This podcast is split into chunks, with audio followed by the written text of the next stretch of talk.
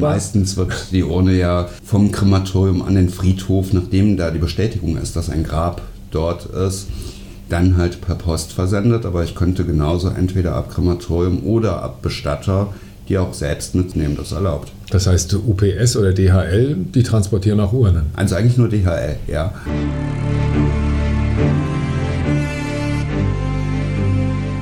Hallo zu Talk About Tod. Wir freuen uns, dass du lebst und uns zuhörst. Mein Name ist Klaus Reichert. Und ich bin David Roth. David, warum ist der Tod normal? Ja, weil halt alles, was lebt, stirbt. Und das gehört einfach irgendwo dazu. Auch wenn dieser Traum vielleicht der Unsterblichkeit des ewigen Lebens ist, wissen wir eigentlich gar nicht so genau, was wir damit anfangen wollen.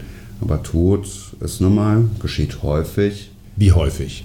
Halt jeder Mensch stirbt und in einer Gesellschaft wie in Deutschland, es gibt ja dann immer so ein gewisses Alter, was wir vielleicht durchschnittlich erreichen können. Erreicht nicht jeder, da sind auch junge Tode eingerechnet, aber 900.000 Mal im Jahr. Ein Prozent der Bevölkerung stirbt jedes Jahr. Ja. Das ist so über, über den 1,04 ist die Mortalität. Okay. Und äh, Warum tun sich die Leute denn so schwer mit dem Tod, wenn du sagst, eigentlich ist es normal, eigentlich muss doch jeder wissen, dass er stirbt? Also wir wissen, wir ahnen oder wir, wir können uns vielleicht nicht vorstellen, aber es wird trotzdem passieren, wir können dem Tod ja nicht aus dem Weg gehen. Ja, wir sehen es halt in unserem normalen Erleben nicht mehr, anders als in den Medien, wo wir es andauernd sehen. In jeder Serie geht es gerade um Tod. Aber das ist ja keine glaubhafte Eskalationsstufe heute mehr.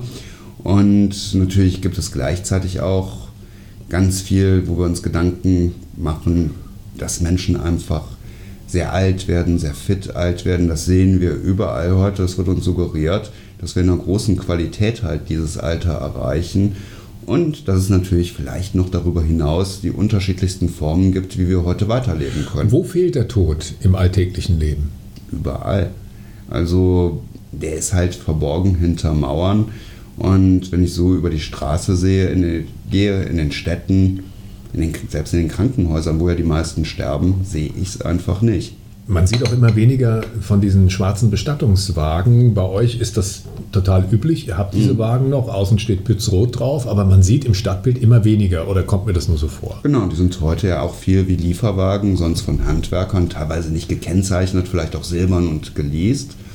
Und das findet so nicht mehr statt. Und es ist ja dann auch so, dass der Ort, wo die Verstorbenen im Krankenhaus sind, der unterste, hinterste Ort ist, der vielleicht auch nur über einen Lieferantenzugang wirklich erreichbar ist, nicht für den Publikumsverkehr offen steht und wo die dann hinten hinterm Haus mitgenommen und weggeholt werden. Ne? Früher gab es Rituale, die den Tod sichtbar gemacht haben. Zum Beispiel ein Ritual, man kennt das heute nur noch, das letzte, woran ich mich erinnere, ist Helmut Kohl, der per Schiff den Rhein runter bis nach Worms gebracht worden ist. Aber dass ein Toter tatsächlich in einer Prozession zum Friedhof gebracht wird, kennt man heute kaum noch. Das ist selten geworden, ja. Also ganz einfach natürlich, weil man heute jetzt auch vielleicht gar kein Gefühl dafür hat, ob ich einen Ort brauche. Also Erdbestattungen, die ja einfach Teil dieser Prozession und der Notwendigkeit waren für einen Überführungswagen. Eine Urne kann man ja auch bequem eigentlich wie drei, vier Kilo selber tragen das hat sehr aufgehört. Dann ist es natürlich heute so, dass ganz viele Trauerfeiern nicht mehr stattfinden und Menschen anonym, sag ich mal, begraben werden, wo dann halt keiner bei ist. Das sieht man alles nicht mehr. Und wo es natürlich auch so ist, ich bekomme ja auch gar nicht mehr mit, dass in der Nachbarschaft einer stirbt, weil der dann im Krankenhaus, im Ausland, 1,5 Millionen älterer deutscher Menschen leben im Ausland, ne? wo ich das alles halt gar nicht mehr sehe. Aber man sieht noch die Todesanzeigen in den Zeitungen, das gibt es noch. Auch allerdings mit fallender Tendenz. Ne? Aha, das werden weniger. Es werden deutlich weniger, weil viele ja auch sagen, ich brauche vielleicht gar nicht so einen Abschied, ich brauche das nicht für mich und für andere mache ich es vielleicht nicht mehr. Ne? Also dass ich nicht mehr die Nachbarn oder Freunde einlade, sondern das Verstorbene einfach relativ sang- und klanglos verschwinden. Früher wurden Tote auch gelegentlich zu Hause aufgebahrt, auch ein Ritual, das es nicht mehr gibt. Ne? Ganz selten heute, also weil kaum noch Menschen zu Hause versterben, weil natürlich, wenn jemand zu Hause verstirbt, häufig der Rettungsdienst gerufen wird, dann unbekannte Todesursache schreibt und direkt beschlagnahmt wird von der Polizei der Tote. mitgenommen wird, der Verstorbene. Und natürlich auch, weil sich die Philosophie so geändert hat, dass wir halt nicht mehr auf Menschen zugehen, wenn da sowas geschieht. Das wäre früher halt ganz anders gewesen, da wäre der Verstorbene zu Hause geblieben und die Wohnung auf einmal voll mit Freunden, Nachbarn und Verwandten, die dann da diese Zeit gemeinsam ausgeharrt haben. Wir haben eher die Einstellung, nicht stören, ne? bei was auch immer. Genau, nicht stören und die Angst, was falsch zu machen dann. Ne? Aha.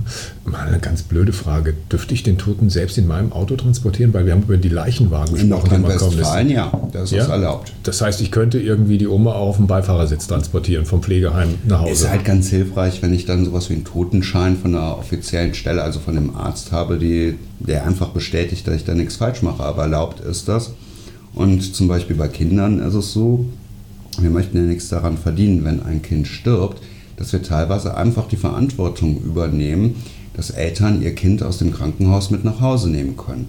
Was dann einfach auch gut handhabbar ist. Und da brauche ich ja eigentlich, und das braucht man bei jedem Verstorbenen, der bewegt wird, halt diesen Totenschein, der einfach ausdrückt, dass jemand verstorben ist und dass da halt kein ruchbarer Hintergrund ist. Also ich dürfte den Toten selbst transportieren in NRW, wo, wie es in anderen Bundesländern aussieht, Das ist ich nicht. immer Landesgesetzgebung, aber Ja. höchstwahrscheinlich nicht so. Also und die Urne darf ich dann natürlich auch in NRW transportieren. Auf dem Weg zum Friedhof, ja. Und äh, wie bekomme ich die? Also dann über den Bestatter. Das heißt, ich kann fragen, ich möchte die Urne ähm, ausgehändigt bekommen. Er wird es von sich aus nicht anbieten, dass er sagt, hier ist übrigens die Urne Ja, mit dem Opa. Meistens wird die Urne ja vom Krematorium an den Friedhof, nachdem da die Bestätigung ist, dass ein Grab dort ist, dann halt per Post versendet. Aber ich könnte genauso entweder ab Krematorium oder ab Bestatter die auch selbst mit zum Sterbeort nehmen. Das erlaubt. Das heißt, UPS oder DHL, die transportieren auch Urnen. Also eigentlich nur DHL, ja. Aha. Und ist das besonders gekennzeichnet? Nee. Also Weiß der Postbote, was da drin ist? Oder der- der DHL-Fahrer? Das ist eine gute Frage. Also ich glaube, auf den normalen Formularen gibt es dafür kein Kästchen, das ist nur Urne. Ja. Und nein, die merken das nicht. Da sind dann vielleicht, sag ich mal, können die von dem Gewicht oder der Größe das sehen oder auch vom Absender. Aber es steht nicht speziell drauf, Vorsicht Urne oder toter Mensch.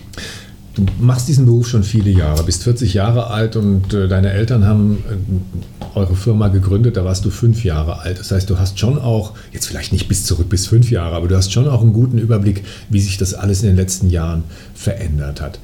Kannst du sagen, wann das war, wann die Leute aufgehört haben, tatsächlich hinzuschauen? Kann man das im Also Datum das war zuordnen? eigentlich zu dieser Zeit schon geschehen. Das waren so die ersten Ausläufer, die spürbar waren, dass Menschen nicht mehr in der Religion auch waren, nicht mehr im Dorfgefüge waren, dass die Mobilität in unserer Gesellschaft einfach zunahm und die Kinder halt weit weggezogen sind vom Geburtsort. Und dass da so eine gewisse Zerrissenheit war und dass man natürlich, und das fing auch schon, denke ich, viel früher, also sicher in den 50er, 60ern an, dass auch in den Krankenhäusern der Tod verborgen war, dass Leute immer weniger zu Hause starben, diese Infrastruktur sich einfach veränderte und seitdem natürlich sehr zugenommen hat. Also seitdem ist es gerade auch immer weniger geworden, dass, das sieht man in, auf den Friedhöfen, dass Menschen ein Grab hatten. Das war so gerade in dieser Zeit, dass anonyme Bestattungen sehr zunahmen. Ja. Du hast die Kirchen angesprochen. Menschen, die re religiös waren. Früher war es so, dass durchaus auch die eine oder andere Trauerfeier mitten in der Dorfkirche oder in der Das Stadtkirche statt. Das heißt, und auch, dass der Friedhof mitten im Ort um die Kirche herum war, Ja. also sehr sichtbar war und man Erfahrungswerte sammeln konnte. Ja. heute ist es merkwürdigerweise nicht mehr so. Ich meine, man wird in der Kirche getauft, wenn man ähm, irgendeiner Religion angehören soll. Man geht da zur Kommunion oder Konfirmation. Es gibt äh, Hochzeiten, die noch in der Kirche gefeiert Mhm. werden und gar nicht so wenige. Und dann stirbt man und dann darf man nicht mehr rein. Genau. Und das hängt natürlich heute auch damit zusammen, also es geht um eine gewisse Vertrautheit mit Ritualen und was da geschieht. Und dass ich natürlich auch einen Ansprechpartner habe, der mir nahe ist, in einer gewissen Form. Und das sind alles halt so Kreisläufe. Es sind heute weniger Leute in den Kirchen, Gemeinden werden zusammengelegt, es gibt weniger Pfarrer auch dadurch. Das ist so ein gewisser Kreislauf, wenn weniger Leute damit in Kontakt kommen, der sich dann auch verstärkt. Oder dass es man heute manchmal vielleicht auch Probleme hat, dann einen Pfarrer zu finden, der gerne in dieser Zeit bei einem ist. Was muss passieren, damit der Tod wieder normal wird? Tja, also dass man anerkennt, dass es so etwas gibt, dass man sich damit befasst, dass man es wieder sieht, dass man es als Normalität empfindet. Und ja, sich einfach im Wesentlichen damit befasst und feststellt, es ist halt gegenüber diesen überhöhten Ängsten, die wir haben, durchaus handhabbar, dass man damit umgehen kann, dass es keine Hexerei ist. In etwa zwei Wochen gibt es die nächste Folge von Talk About Tod. Wenn dir diese Folge gefallen hat, dann lass gerne ein paar Likes da und abonniere uns. Wenn du Fragen hast, dann schick sie uns über die Facebook-Seite des Bestattungshauses Pützroth oder über info at pütz-roth.de. Weitere Informationen findest du unter www.pütz-roth.de. Das war's für jetzt. Schön am Leben bleiben und bis bald.